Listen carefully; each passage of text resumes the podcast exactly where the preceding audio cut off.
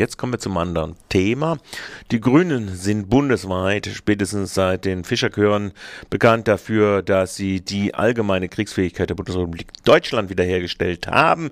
Weltweite Militäreinsätze. Umso erstaunlicher war diese Woche die Mitteilung, dass die Grünen gegen einen Einsatz der Bundeswehr in Libyen, den sogenannten Pegasus-Einsatz, das Bundesverfassungsgericht bemühen wollen. Mein Kollege vom Freien Radio Z in Nürnberg hat es zum Anlass genommen, bei der Bundesgeschäftsführerin oder der Fraktionsgeschäftsführerin nachzufragen.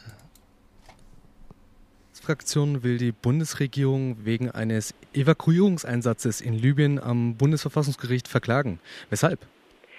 Wir wollen feststellen lassen, dass der Einsatz Pegasus in Libyen ein bewaffneter Einsatz war, der zustimmungspflichtig ist. Es geht also uns nicht darum, dass wir sagen, die Evakuierung, die dort stattgefunden hat, hätte so nicht stattfinden dürfen, sondern es geht darum, dass wir klären wollen, dass die Bundesregierung das Parlamentsbeteiligungsgesetz nicht aushöhlt, das da ja regelt, dass der Bundestag bei bewaffneten Einsätzen zustimmen muss.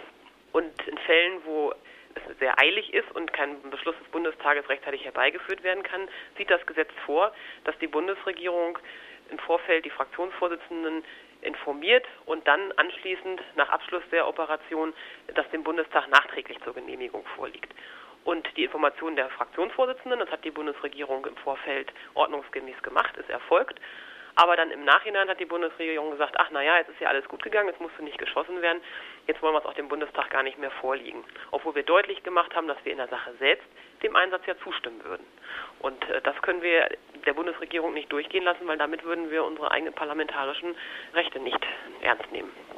Welche Position nimmt die Grüne eigentlich in Bezug auf den Einsatz in Libyen ein? Frau Kühners sagte nach der Enthaltung Deutschlands im UN-Sicherheitsrat zur Bundesregierung, wir müssen deutlicher machen, dass uns die Menschenrechte wichtig sind. Und Zitat Ende und forderte auf, dass Westerwelle aktiver werden solle. Wollen die Grünen einen Libyen-Einsatz der Bundeswehr? Also diese militärische Durchsetzung der Flugverbotszone sehen auch wir Grünen sehr, sehr kritisch. Und die Zweifel, die wir daran hatten, sieht man ja jetzt auch, dass es eben sich jetzt seit einem halben Jahr hinzieht, obwohl es ein kurzer Einsatz sein sollte. Was wir allerdings kritisieren ist, dass die Bundesregierung, vor allen Dingen der Außenminister, bei der Abstimmung mit den Bündnispartnern im, Rahmen der UNO dort keine äh, rechtzeitigen Absprachen getroffen hat und sich im Prinzip hat überrumpeln lassen und am Ende nicht mit den Bündnispartnern für die Resolution gestimmt hat, in der ja auch außerhalb der Flugverbotszone viele menschenrechtliche Forderungen drin sind, die so unterstützt werden müssen. Sieht man sich die Entwicklung der grünen Außenpolitik vor allem in Bezug auf Auslandseinsätze der Bundeswehr an, fällt vor allem eins auf. Die frühere rein pazifistische Partei Bündnis 90 Die Grünen gibt es so nicht mehr. Was hat sich bei den Grünen eigentlich geändert, um einen solch krassen Wandel der eigenen Position herbeizuführen?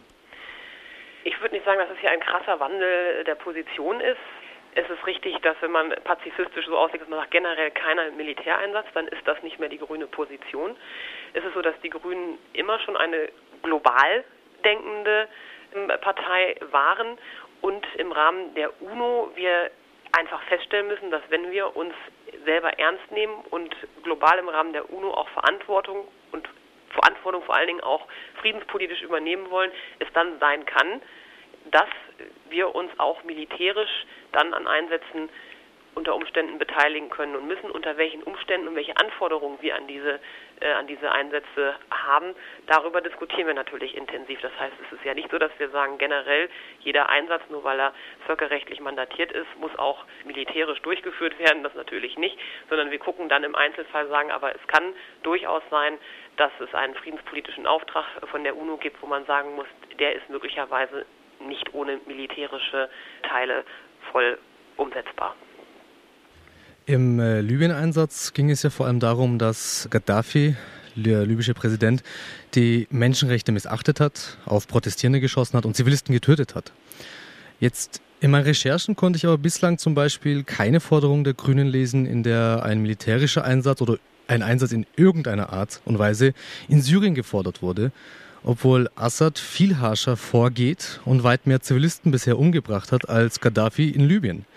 Wie ist das mit der sogenannten Responsibility to Protect zu vereinbaren, welches ja im Mittelpunkt der grünen Außenpolitik stehen soll? Ja, ich hatte Ihnen ja gerade gesagt, dass wir aus diesen Gründen ja auch den Militäreinsatz in Libyen sehr kritisch gesehen haben. Genau aus diesen Gründen.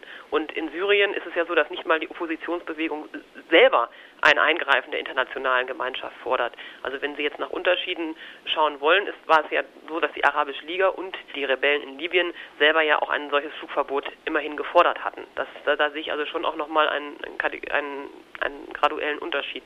Wobei ich selbst also auch im Falle von Libyen diesen militärischen Einsatz, so wie er jetzt erfolgt, nicht für vereinbar halte mit der Responsibility to Protect.